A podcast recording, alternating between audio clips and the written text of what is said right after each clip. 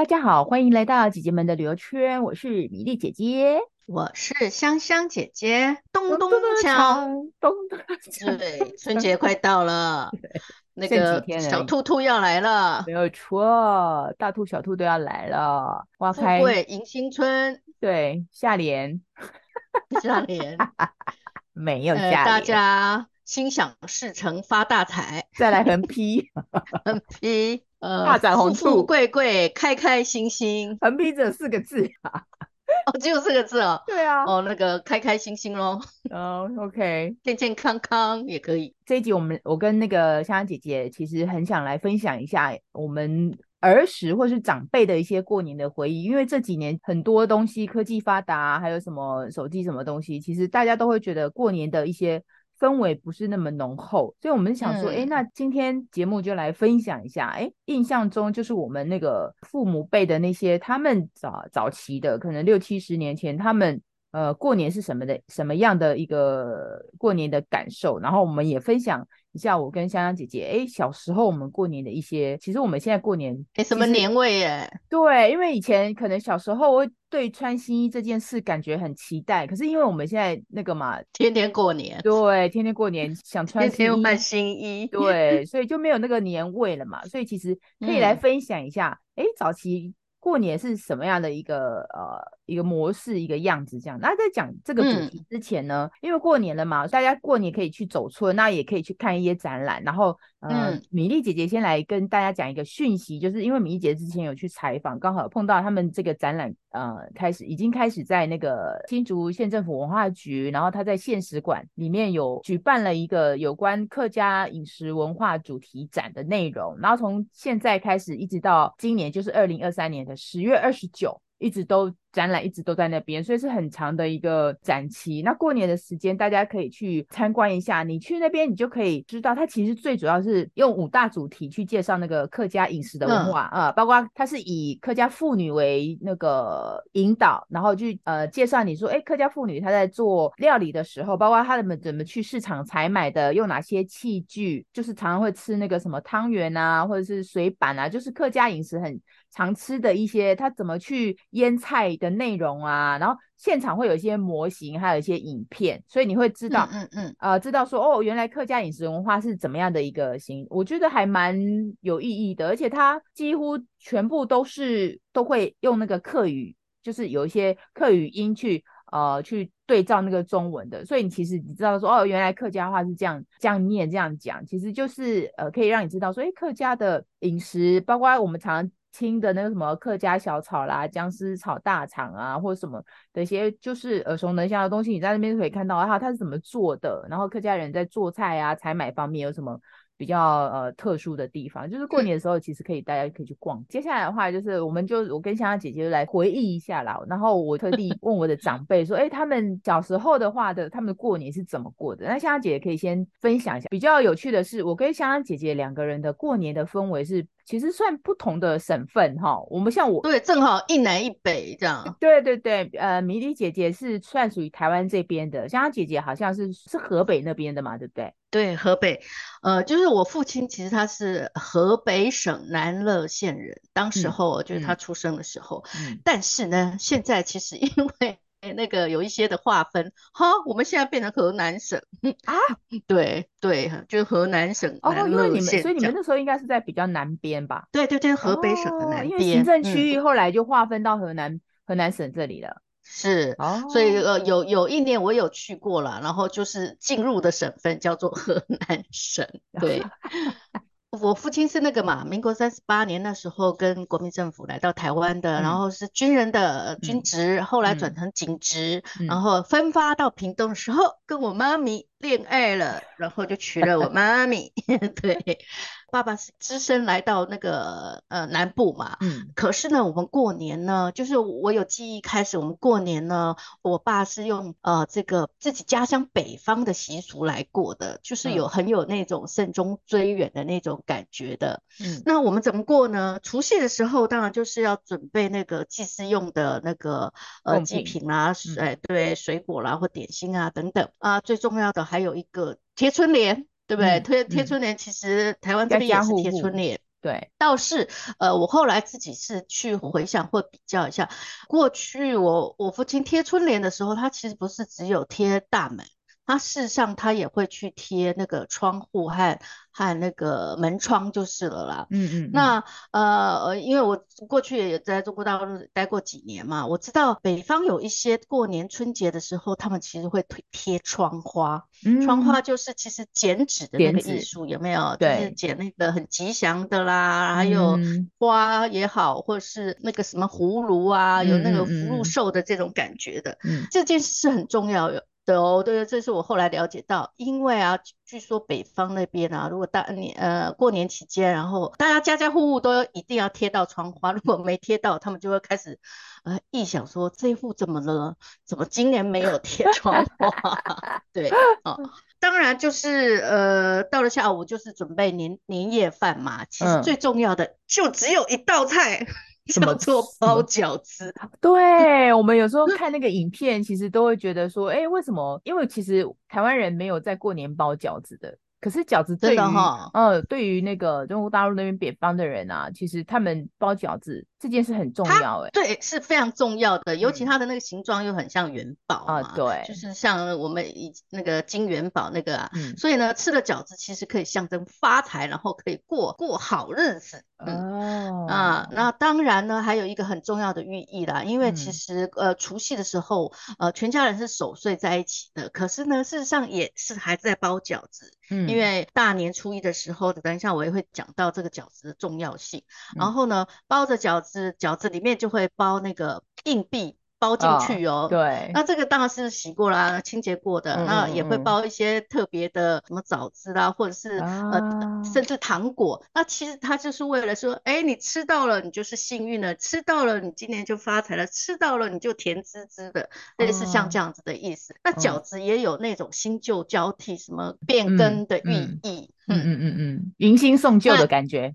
对，那一家人呃团圆在一起嘛，然后一起包饺子也是很温暖的。嗯，好，好，接下来就是那个喽，包了饺子，然后要守岁嘛。嗯，那守岁就是过了十二点，好，这个大事来了，就是、嗯、我我父亲呢，他就会在那个祖先牌位前面，就是。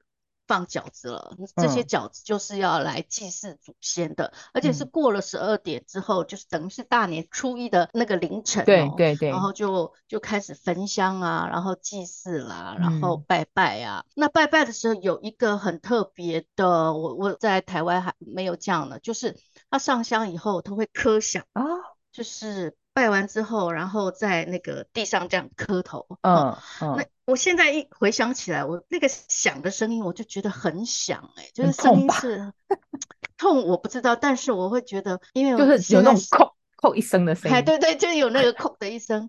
我是想说，因为我爸那个离乡背景，然后在这个台湾落地生根嘛，嗯、所以其实心情是很复杂的。嗯。那他的这个叩，其实可能就是很。思乡之情啊，就是那那句话，思乡之情溢于言表。嗯，你看，就是用用这种响头的这个磕头来怀念自己的家乡，嗯、甚至说让自己忘祖的那种感觉、啊。嗯嗯嗯嗯嗯。那还有就是，我我父亲其实是因为军职转警职嘛，所以其实他的警察身份呢，嗯、让他更有威严。哦、那他其实比较。寡言的人啊，所以我们呃平常生活呢，就是他都坐在坐在家里，然后我们就静静的陪在他身边这样子。但是过年的时候，他就会多讲一些话，可能高兴吧，或者是回忆啊，就会讲他说当年他在河北的时候的一些的生活的小事，例如他说他的。祖父还是曾祖父呢？是秀才哦。啊，不错哎，家可是有那秀才的那个文曲星哦，文曲，所以很对啊，文昌文曲对，嗯。然后他很重视书香跟那那个读书啦。然后我爸也是也是啦，可是他有时候调皮就会打瞌睡，然后后来把书本弄反了，就被他那个祖父追着打，这本书都给我念反了，这样子。我觉得他还有一个过年的时候都会回忆他的那个小时候的故事，就对了。对对对对，这个就是是真的，就是每年的过年其实就会开始他会讲一些小时的故事。然后呢，我也跟我爸这个他过年时候呃学了一个小技巧，嗯，什么？它就是绕口令。啥啥吃葡萄不吐葡萄皮？欸、呃，你你这边是吃葡萄，我们那边是吃冻豆腐。我我就念一段哦，对对对、嗯、，OK 好。来来就是呃，会炖我的炖冻豆腐，来炖我的炖冻豆腐，不会炖我的炖冻豆腐就别炖我的炖冻豆腐。要是混充会炖我的炖冻豆腐，炖坏了我的炖冻豆腐，那就吃不成我的炖冻豆腐。这是我一直一句叫我爸教我的，好厉害！哎、嗯欸，你中间都没有停。对呢，好强哦！但我有呼吸了。你念了一百遍吗？好难哦！你你讲一句，我来学一下。什么第一句？好，第一句就是会炖我的炖冻豆腐，就是会炖我的炖冻豆腐，对吗？就来炖我的炖冻豆腐，就来炖我的炖冻豆腐。哎，不会炖我的炖冻豆腐，不会炖我的炖冻豆腐，就别炖我的炖冻豆腐。就别炖我的炖冻豆腐，哎，我可以耶，对，真的。然后要是混充会炖我的炖冻豆腐，炖坏了我的炖冻豆腐，那就吃不成我的炖冻豆腐。啊，其实意思很简单了，会来炖就炖啊，不会炖你就不要炖啊。如果那个乱炖的话，你就吃不了 我的炖冻豆腐。对，类似像这样，好难哦。而且你后面那一段那个，我觉得哦，那个要一口气把它讲完，对，很不容易吧？哦、是的，好好玩哦。那再来就是那个喽，给压岁钱喽。那压岁钱，我也我也是知道啦。据说呢，北方的人其实他们互相拜年呢，会给小朋友压岁钱。可是你知道，小朋友就会想说，嗯、哦，这压岁钱什么时候可以到我的口袋？对，因为大人都说，哎呀，不用啦。然后要不然就是准备给谁，嗯、然后对方又不要，然后又说。一定要什么时候捞到自己的口袋？我说小朋友就会开始 觉得到底该怎么办？那那当然，呃，在家里的时候，我爸就是直接给我们那个啦，嗯，直接给我们压岁钱。那压岁钱这个寓意或者是典故，大家应该相相对熟悉，我就不多讲。怎么领？嗯、你们怎么领？要下跪吗？哎、欸，听说要下跪，但是我记得你们没有哎、没有没有没有，因为我、哦、因为我爸是北方人，所以呢，大家应该有听到，就北方特别疼女儿。真的、哦，我是自己亲身感受了、哦，因为我爸就是对我们连打都没打过哦，从、嗯、来没打过，嗯，大声骂也没有哦。我还记得有一次，我只听过一次，我骂我骂我姐姐、嗯，因为我姐姐那个就是呃青春期吧，然后摔门啊，我干嘛？嗯，她只讲一句说任性，这是她最 最严厉的骂人。对，我你是最严厉的骂人，你爸也太温柔了。真的，但是他就是警察身份，其实他坐在那边就很威严。哎，对，我那个邻居的，我就我亲戚的那个表弟表妹啊，其实看到他们都会害怕，不怒而威啦。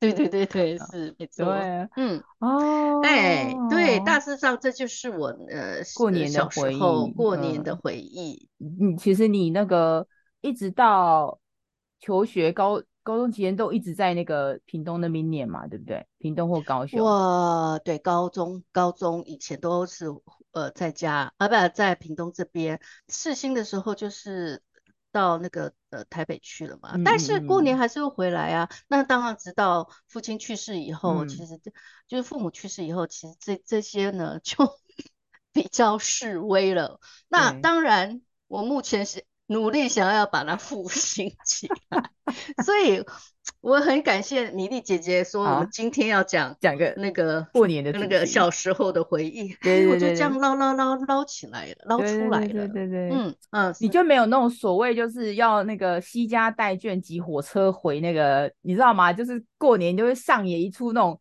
那种移动，就像。现在那个中国大陆那边，每到过年就是春运，有没有？就是哦，从从 A 点到 B 点，然后坐个两三天这样子。台湾虽然没有那个，可是我也是经历过那种春运，只是没有运 那么久。可是我也经历过那种小时候，因为我们那个、嗯、我我大概可能幼稚园一年级的时候就已经，嗯、我家是在中部嘛，然后一年级的时候就是上台北嘛，哦、所以每次到那个过年都要回那个爷爷奶奶家去过年。呃，小时候我还印象说有搭火车回去过年的，然后以前不是都有那种影片写说哇，那个火车很挤，像现在其实中国大陆还有这种状况了，就是很挤，你挤不上去，那状况可能还是有有发现这样子。我记得我小时候那时候还没有高铁啊，然后也没有呃呃自强号啊，或者是普悠玛那些，嗯、那以前的以前的那个火车是窗户是 可以打开的，现在窗户不能打开，所以我印象中就是还有热茶可以喝，没有错。然后我就是印象中很深刻，就是有有一次。呃，要坐火车回去，好不容易订到票，然后我就啪啪啪啪，有有那个位置哦，不好意思，我们没有办法走到位置上，因为走道上都满满的人，就是那可是订好位置了耶。对，所以你要怎么挤到位置上去呢？不好意思，窗户这个时候就发生 作用了，小孩子就把它从窗户挤。我就印象中我是自自己，你知道吗？就 是人留在这边，然后上面不是有一堆人驮着一个小孩子，就要慢慢的 移动。到位置上去，我就从窗户被塞进去，对对，塞进去。那他那时候的人比较热心啦，他就知道说啊，伊那边就是小孩子要坐，他就会只主动把你接过来，就是小孩子先进去到位置，你就感觉自己的身体被拖拖拖拖到位置上去，那个画面，然后印象非常深刻。就是过年的时候，这个是我的印象。那我其实可以来讲一下，因为我们现在的那种过年的回忆，没有什么。很明显就是呃，之前就是比较印象深刻，就是可能跟朋友，然后去朋友家过年，然后就是因为你知道现在台湾呃台北这边你要放鞭炮，你就要可能要到河堤里面去，河堤旁边嘛，所以台湾还是可以放鞭炮，可是你在那种都会里面很少人在放鞭炮，基本上就可能也就是什么冲天炮或干嘛的。然后我就记得我就是年年轻的时候，就是有去朋友家，他们家就是可能就是就刚好在田边，就是那种。田中错，然后就可以在那边放鞭炮，这是我对过年放鞭炮的印象，好特别的印象哦。对对对对，四周都是田，我随便放炮都没有人要。对，可是现因为现在已经没有这种感觉，所以我就觉得年味比比较不浓。然后我那天就是因为要讲这个主题，我就问我妈妈，就是说她小时候，我就很好奇他们那个年代的女性，呃，就是那个年代人是怎么样过过年。然后因为她是呃，就是人家的媳妇嘛，我就问说啊，那你？过年的时候，她要准备什么？因为我们现在其实都不用，就是偶尔她其实她现在呃拜拜的过年的一些仪式他已经缩减了，可是基本上有一些他还是会很坚持去做。譬如说像我们一般过年就是可能呃顶多我们来讲就是呃可能三十晚就等着那个吃饭围炉而已嘛。可是他们做人家媳妇的话，其实他从二十四号就是二十四号就要开始忙。哦就是二十四号，我们印象中就是要送灶神，有没有？就把那个啊，对对对，对不对？对对啊。然后我来可以那个用台语讲一下，然后不标准的话，大家原谅一下这样子。二十四 号，刚刚讲了一个那个冻豆腐的那个绕口令，那我来再，那你也来 来来一段什么呢？我们从二十四号开始，现在闽南语教学。好的，二是上行，二五万兵，二六初过，二七。你在因为呃李琦那个我妈妈讲了一个台语我听不懂这样，所以 pass 过去。李贵李贵的吹菜桃贵啊，李告贵你啊，呢就是从二十四号开始哦。一般我们知道的一些都是讲开车一炸、初二炸、初三粿啊，比较常听的是这个嘛台语。嗯、那我就比较少听到哦，原来他二十四号就开始有这些动作了。二十四号大家知道送神嘛，就是送灶神回天庭啊，所以他要拜拜这样。那我比较好奇的说，我比较少听到礼锅板面碗面，就是传统妇女的话，就是她像以前呃新嫁娘她要那个嫁人的时候，其实会请一个呃班兵的那个婆婆婆。来帮他那个所谓的斑明，就是用两根细的那种棉线，细的线夹你的那个脸上的汗毛啦，对对对，涂的白白都要夹里，涂白白的是让你的那个脸会比较好，那个斑明就是两条细的线摩擦，然后拔掉对，连成连成剪刀状，然后把你脸上的一些汗毛都给它拔干净，然后就是技术好的话，其实你在那个斑明的时候就是不会痛，因为你要想想看，拔脸上的毛那个基本上。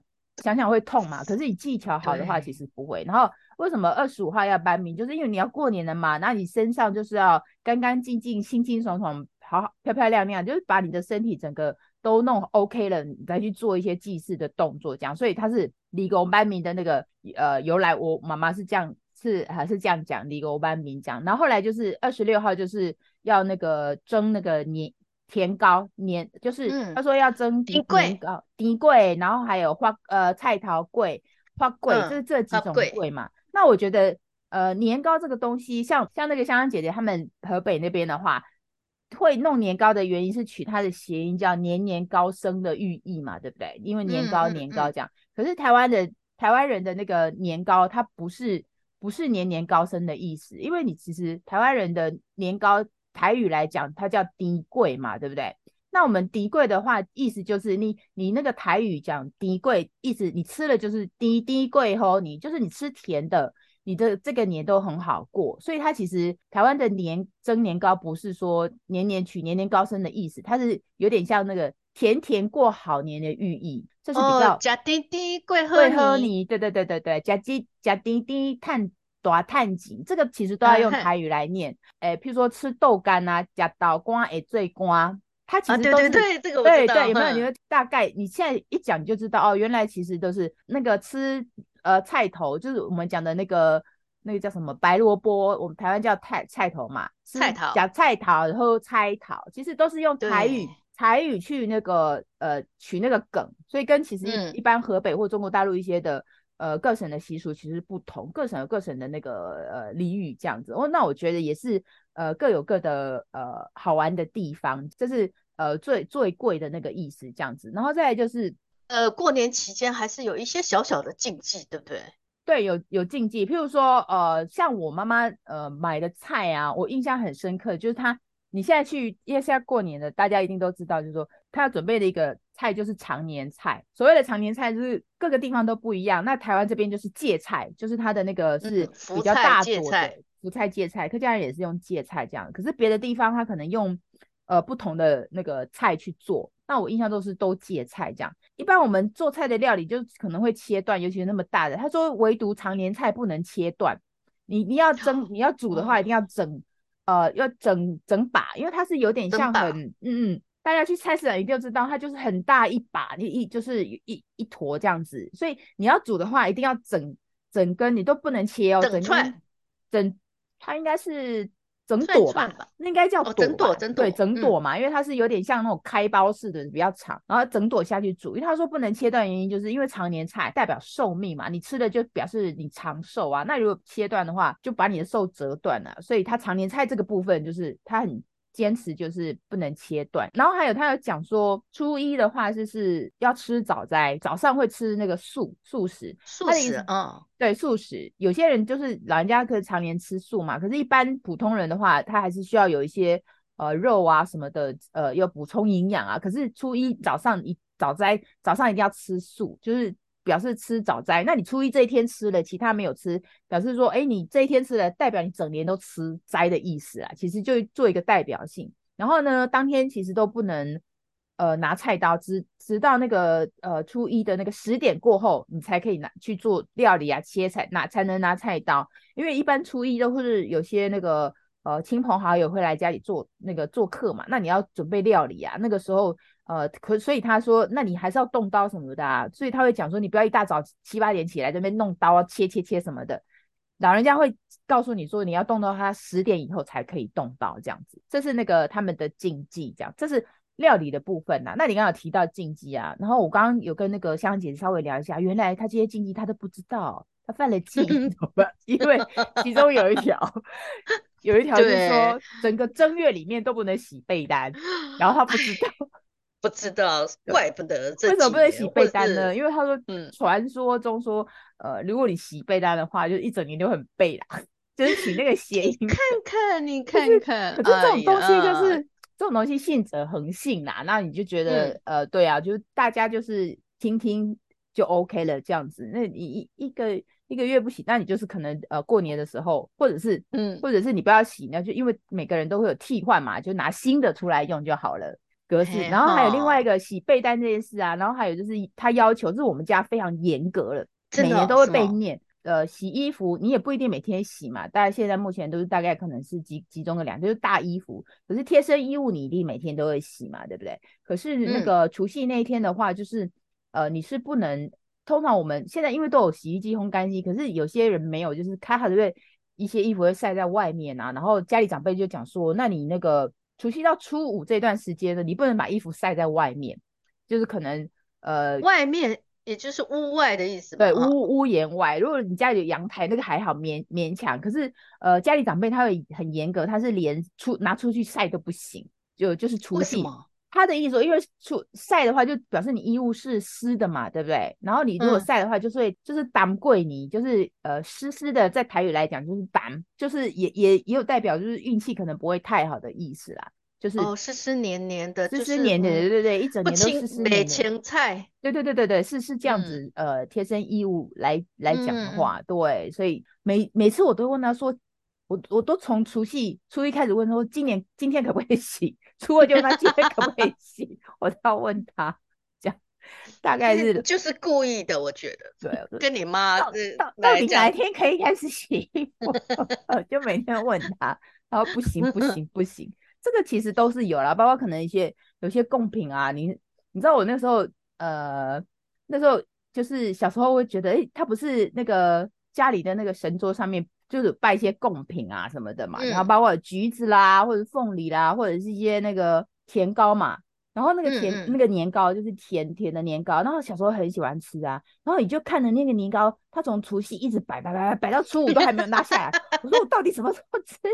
可以吃这样，你就攀着那个桌子桌沿一直看着它。对，因为他们有他们有一个好像要拜有一段时间，什么时候收我我就忘记了。好像我记得是初五了。对对对对，就是可以可以收了。然后有些人可能会到初九拜天公之后才会才会才会收。对对对，所以每一年都都不一样。其实年糕的话，呃，除夕那一天一定要吃一点点。就是在准备的时候啊，他会吃年糕，除夕那天一定要吃一点点，不要吃，就是有一个呃吉祥的寓意。所以其实那个时候小孩子会吃，就是可能一小块吧，吃个味道这样子。他有讲说除夕那天年糕嘛，哈，对，要吃一点年糕。这是然后那个像你刚刚讲的贴春联，也是除夕那天。呃，我印象就是他在那个拜拜的时候，他就会是那个门帘啊什么的。都都会该贴的都会贴啦。那我们是没有剪窗花，我们就是福字、春字啊，还有满字，对，对，对，对，就是满字，就是放在那个米缸会贴个满字。嗯、现在问一些那种零零后的小朋友，他们可能不知道为什么这些都要贴春联，其实都有寓意的。就是我们有一路走来看着长辈们这样做，你才知道哦，原来这是这个原因。呃，对啊，像春字就要倒过来，就是取谐春到了，然后那个福到了。然后那个这样子嘛，嗯、还有每一个每一年的生肖，像那种今年兔年的话，它就会很多跟兔有关的吉祥话就会出来，这样子，比如什么春满乾坤福满门啊，就是这种很常见那种春年的上下联，这样，因为有这些东西，你就觉得哦，才有稍微觉得一点点年味出现了，家里的春联换了，然后那个呃呃，比如说打扫这些东西啊，就最近开始。呃，开始边打扫啊什么的，你就觉得、嗯、啊，这起码还有一点年味。可是我跟你讲，我们家小朋友没有，他就就就出去了，他根本不知道这样子。他们唯一过年记得一件事就是收红包哦，收红 包，收红包对，压岁钱，压岁钱，对，他们只记得压岁钱这一这这件事，他们就是除夕夜会在一个 唯一的原因就是收压岁钱。也是啦，哦、新时代了嘛，嗯，对啊，对啊，不是都是这样的。嗯、其实我觉得每个人过年的回忆都不一样，就是可能不同的省份或者不同的，可能台南、高雄那边也不一样。这样，我就今天就大家跟大家分享一下，哎，你也可以跟今年可以，因为呃听了我们的节目，然后借由这个机会多跟家里的长辈聊一聊天，你可能会知道说，哦，原来他们。以前的过年是这样子，然后你就觉得，哎，在他们那个没有手机的年代，过得其实也很丰富，我觉得哈，嗯，也可以去，很有意思。对对对，好哦，那我们今天的那个节目就到这边，然后加一个吉祥话好了。嗯、我跟你讲，兔年祝大家，你要想一个吗？吉祥话？我最近学的一个叫做“兔和食得”。兔就是兔嘛，哈、嗯，和和气的和，嗯、食是宝石的，就是食物的食，得得到的得，它指的寓意就是说兔子呃吃得饱饱，然后很快乐，无忧无虑这样的意思。哦，兔和食得，兔和食得，嗯、那我就是一样啊，就是突飞猛进喽，我就是老的这样子。就我们这一集节目就，就、嗯、我跟香香姐姐这两个那个呃祝福，就祝福大家新的一年愉快。长寿，赚大钱，长寿，健康。OK，好，谢谢，好，拜拜，拜拜。